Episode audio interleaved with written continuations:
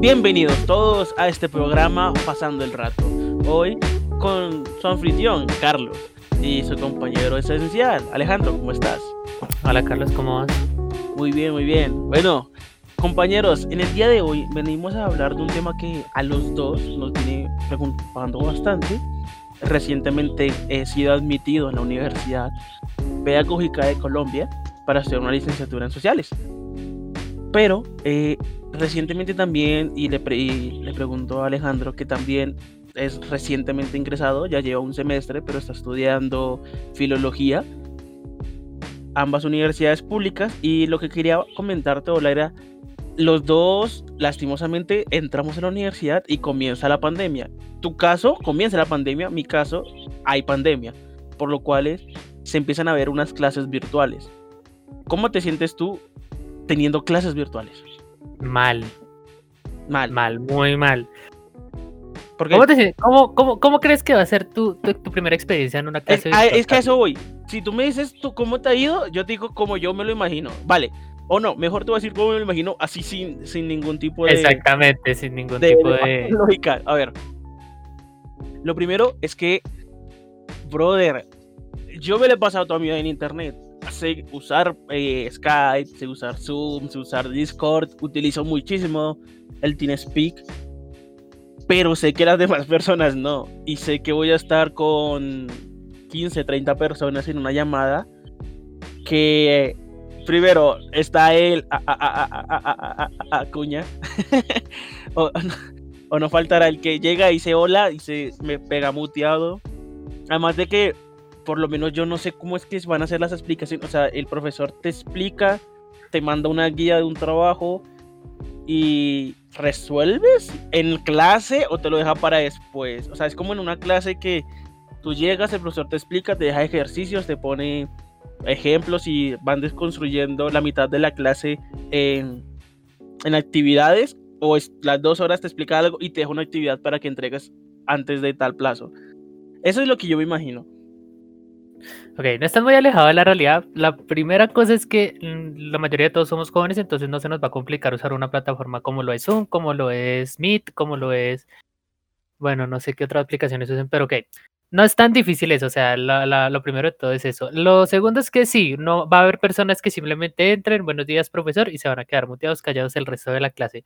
Eso va a pasar, pasa, es muy eh, normal. Yo lo he hecho, y mis compañeros también lo, lo veía que lo hacían, entonces nada. Y las clases ya dependen bastante de lo que escoja el profesor.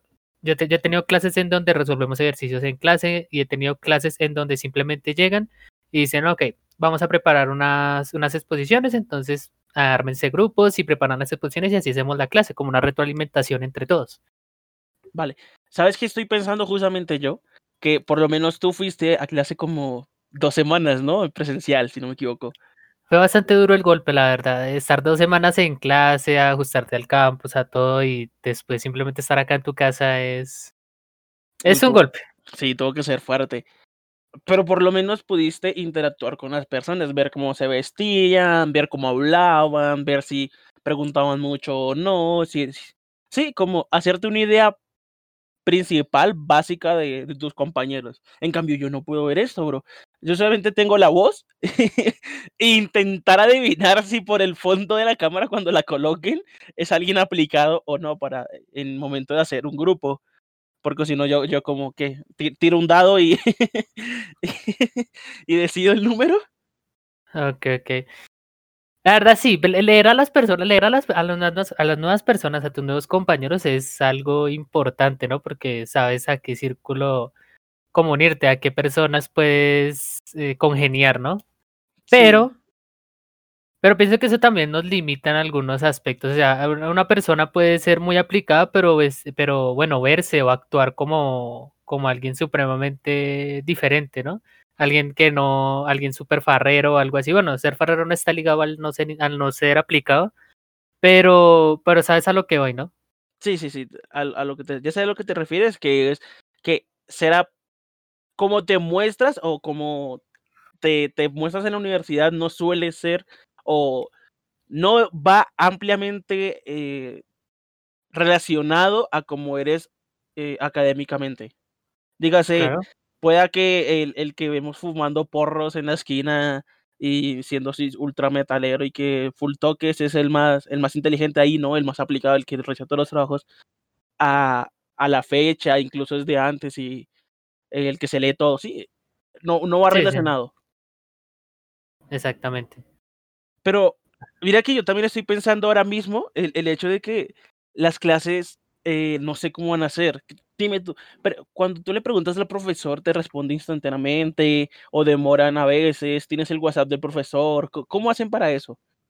Ah, pues aparte de los normales grupos de WhatsApp, en Google, Google tiene un apartado que es Google Classroom, en donde, digamos, el profesor deja sus asignaciones, deja sus tareas, deja su material, y pues por medio de Google, por medio de un correo, o creo que al- algunos profesores pues sí tendrán sus, sus, sus grupos de WhatsApp para dudas y tal, eh, nos podemos comunicar con él.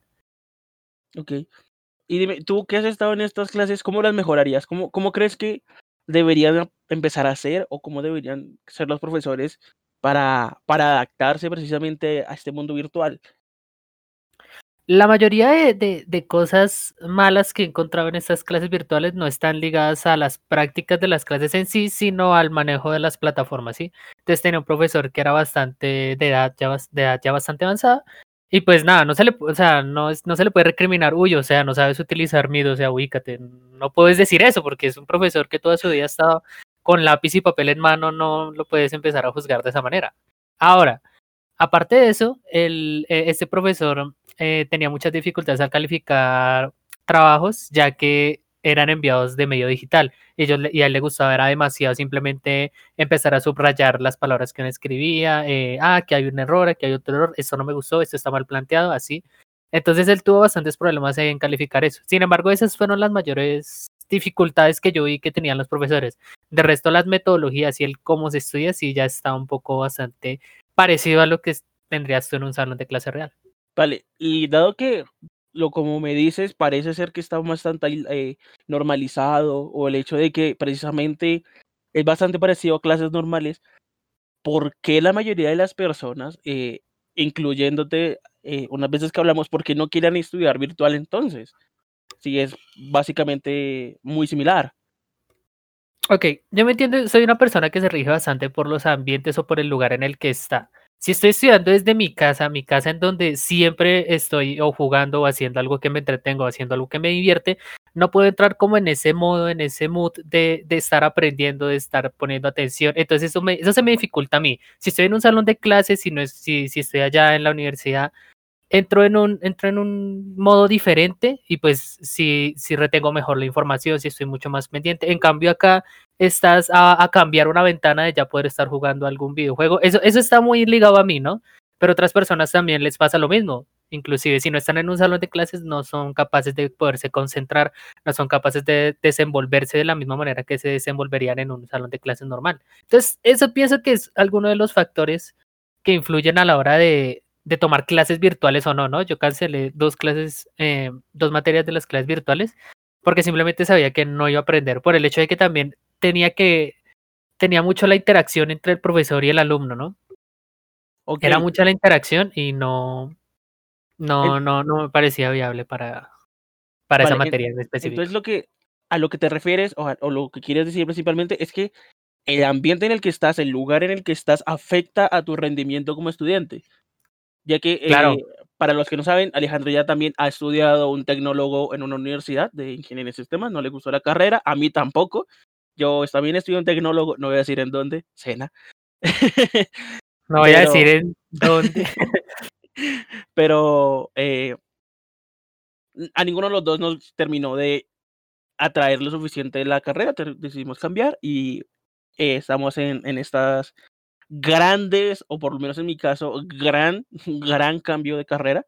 Eh, Alejandro no tanto, pero claro, tú ya estudias eso en una- en una universidad.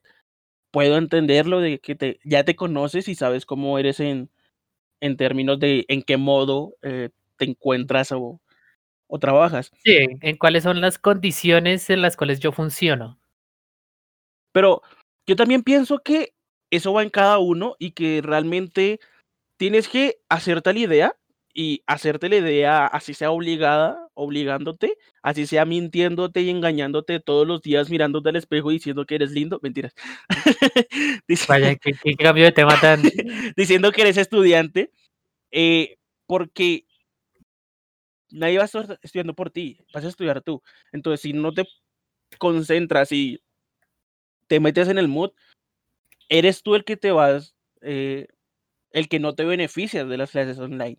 Pienso que las clases online también son un beneficio muy gratis al, al hecho de que no tengo que madrugar tanto, lo estuve pensando viendo mi horario, no tengo que movilizarme hasta la universidad, viviendo en una zona eh, alejada del, de la universidad, serían dos horas en mi camino, por lo cual son dos horas que tengo para hacer otra cosa.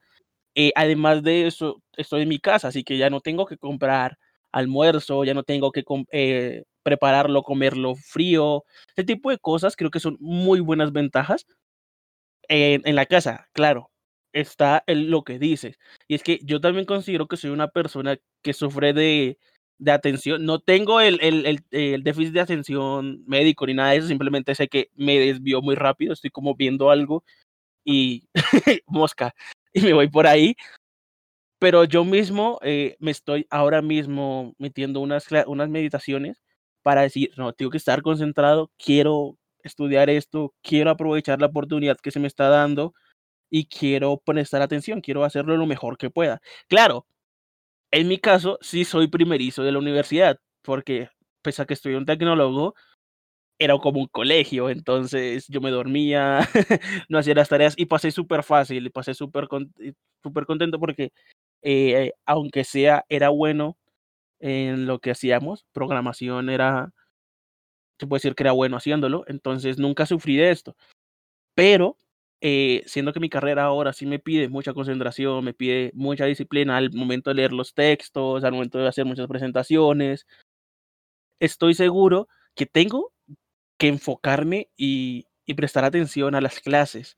No sé si puedo hacerlo, no sé si Alejandro también estás en esto, o cómo tú mismo ah, te has desarrollado en las clases online. Pues ah, no, no, no, de la manera que me gustaría, no también, o sea, me he estado durmiendo bastante, durmiendo en el, en el aspecto en que ah, no, he estado un poco flojo en las cosas, eh, no le he estado prestando la importancia que merecen. Sin embargo, creo que para las clases virtuales en algún momento yo definí, vale, ¿qué es lo que yo necesito para pasar la materia? No quiero aprender, ¿qué es lo que yo necesito para poder pasar esta materia? Y me puse a pensar, me puse a mirar, ah, vale, pues necesito entregar este trabajo, este otro trabajo, hacer esta presentación y ya, salió. Ya tengo el, el, el 3 asegurado. Esa es una mentalidad en la cual no, no, no recomiendo que entren. La mayoría entra en esta mentalidad y pues nada, no termina eh, desenvolviéndose bien. Pero pienso que es un recurso que está ahí. O sea, es algo que, que, que, tú usas para cuando ya estás en una situación en la que no puedes hacer, en la que no te ves en ninguna otra, o ninguna, no es ninguna otra salida, la verdad. Claro, también hay que pensar que mucha gente empezó a sufrir de ansiedad durante la pandemia, comenzó a, su, a sentir que tenía que salir sí o sí, y quieramos o no, a muchas personas el único escape que tenían de su hogar, así sea, vaya, si era malo o, o así, era la universidad, ¿no? Era ese lugar en el que podían encajar un poco más y al pasarlo directamente a su casa puede que también se hayan sentido muy, muy afectados en las clases. Entonces, el ambiente de tu hogar también te afecta mucho al momento de cómo estudias, ya que si tienes a tu madre o a tu padre que están todo el día insultándote, que eres una porquería, una mala persona, que hagas algo en la casa, algo productivo y no estés todo el día pegado al computador, eso te va a afectar al momento de estudiar, al momento de prestarle atención.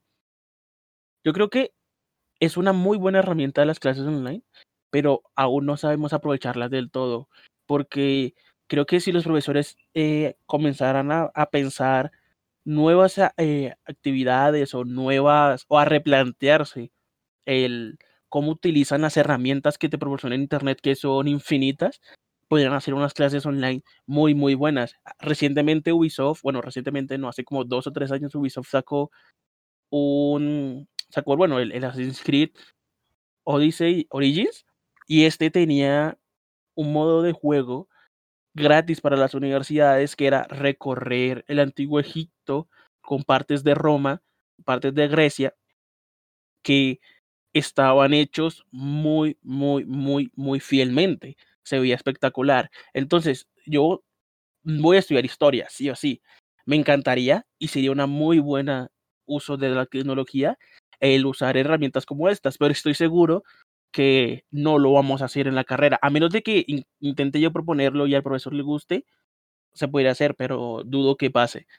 Entonces yo creo que las clases online son muy buenas por este sentido, pero hay que saber usarlas, hay que, y hay que tener empatía con, con los que se sienten mal en sus casas. ¿Qué piensas también de esto, Alejandro? Pienso que las clases virtuales ya están demasiado bien como están. La verdad es el cambio del chip de, de los estudiantes el que, el que tiene que cambiar, ¿no? Porque el estudiante está muy acostumbrado a que, bueno, vale, necesito ir a un salón, necesito que un profesor esté ahí, eh, pues no encima mío, ¿no? Como policía, porque la universidad, vale, no, no es lo mismo. Pero sí necesito que, que, haya como una responsabilidad estar así en el campus, no, no estar ligado a distracciones como lo puede estar en la casa o tal, sino simplemente es ya ser un poco más responsable con uno mismo. Vale, sí, claro. Uno ya tiene que ser más independiente. Pero, y en el caso de los colegios, yo sé que tú tienes un hermano pequeño, él ha estado viendo clases virtuales, claramente, o dejó de estudiar, o cómo lo vieron ellos. A ver, él, él, está, él estaba en clases normales. La verdad no sé cuánto se le haya modificado el horario, pero pues sí sé que está estudiando ahorita. Él tiene sus clases, tiene sus tareas, sus asignaciones y las entrega por medio de una plataforma que tiene el colegio. Pero eh, sí ha presentado dificultades, o por lo menos yo lo veo, de que él todavía no sabe eh, cómo organizarse él mismo. Entonces le dan un descanso de 10 minutos y tan pronto empieza el descanso, él cambia un video de YouTube, se desentiende de todo y pues como que no está, eh, o sea, para, para que él vuelva a estar en ese mood de estoy poniendo atención, tengo que estar eh, anotando lo que el profesor escribe, uy, vale, esto puede venir a un examen, es muy difícil para él, que lo entiendo, ¿no? Él es un niño pequeño, tan, tiene acceso al internet y tiene sus, sus cosas que le gustan y él no, puede que algunas materias no le gusten, pero sin embargo él tiene que saber que existen, eh, tiene que saber que tiene que pasar esas materias y tiene que graduarse de alguna otra manera. Yo también estoy viendo con mi hermana, también tengo una hermana, está estudiando, está ahorita en el grado 11, está a punto de graduarse, y me parece que los estudiantes, lo que he hablado con ella, lo que logro escuchar de las conversaciones que a veces tiene con sus profesores o con mi madre o con sus amigas, es que tienen el foco en otro, en otro lado. No están tan pendientes al momento de, como tú dices, organizarse, anotar lo que están diciendo, de en ese tiempo libre, bueno, quizás, bueno, voy y tomo un respiro, regreso, pero regreso con el mod. Creo que lo, se aíslan demasiado. Es como que, vale, tengo descanso de una hora, voy a ponerme, yo que sé, a jugar. Voy a ponerme a ver un video de YouTube. Y es eso lo que hace que también se desconcentre. Aunque también hablando con mi madre, hablando con mi hermana, eh, ella siente que le dejan demasiado, demasiado trabajo. Como que los profesores de colegio o del colegio de ella en, hacen la, la presentación en dos horas, explican el tema dos horas y le dejan un trabajo largo para dentro de ocho días o cuatro días que vuelvan a tener clase, sin mediar que los, otros, los demás profesores están haciendo lo mismo. Entonces se sobrecargan de trabajos y también entran en, el mod de no quiero estudiar, las clases online son un, un asco, porque lo que hacía en clase de español, que era, me explican una hora, trabajo una hora, ahora es, me explican dos horas, trabajo el resto de mi día. Ya no es como en el colegio que iban a clases de 6 a 8, de 6 a 12, a las 12 se desentendían del colegio, hacían tareas claramente, una dos horitas, yo ni las hacía, pero y tienen el resto de tarde libre. Ahora no, ahora es como van a clases online de 6 a 12, presumiblemente, y tienen que seguir unas 8 o otras 6 horas realizando los trabajos de las clases online. Entonces, han sentido que el propio trabajo o propio estudio se ha identificado y se sienten agobiados. Y he hablado con bastantes eh, amigos que tengo eh, que también están en el colegio y se sienten así. Yo creo que es un mod de ellos de que no están acostumbrados a, a pensar más allá de el colegio es un lugar al que voy para aprender. ¿Qué piensas de esto, Alejandro? Pienso que el profesor también forma parte del problema ahí porque también, ¿cómo garantizas que un estudiante eh, aprenda o se desenvuelva de tu tema? ¿Cómo justificas que un estudiante pase o no pase en una clase virtual? Porque claro, ves que una persona eh, entra al salón, entra a la videollamada, pero eh, en la mayoría, o sea, la mayoría de veces, la mayoría de clases que yo tuve, no tenía, no, nadie activaba la cámara, ¿no? Esto pues, vale, la elección. Eh, yo tampoco la activaba, no tengo. Pero a lo que me refiero es, no sabes si el estudiante está ahí, sabes que se unió, pero tú mismo sabes que tú puedes unirte a una clase virtual e irte, apagar el micrófono e irte. Entonces no sabes si, si ese estudiante se está prestando atención. Entonces, claro, no vas a saber si la explicación la está recibiendo él. Entonces, ¿qué haces? Dejas un trabajo que englobe todo lo que estás explicando y, listo, te, te, te, entre comillas te lavas las manos un poco, pero así es la única manera en la que podrías justificar que un estudiante repruebe o apruebe tu asignatura. ¿Qué opinas? Eh, eh, los dos estamos estudiando una licenciatura, podríamos, vemos materias relacionadas con la educación, eh, podremos aspirar a ser profesores. ¿Qué opinas tú desde la perspectiva de un maestro, de un docente? de que aún no he empezado clases y no sé. pero, pero bueno, o sea, ya, ya, como empedernido, ya como empedernido y he realizado labores de, de, docencia pocas veces, tampoco es que sean eh, muy, muy oficiales o me las tomé demasiado en serio, pero lo he hecho. Y sí, claro, siempre es cómo sé que lo que estoy explicando está llegando al público, él está llegando a mis estudiantes. Claro, les dejo una guía, un trabajo que más o menos aplique los términos o la eh, información que yo les acabo de dar y una vez lo realicen, ellos ya, ya sabré que entendieron o no.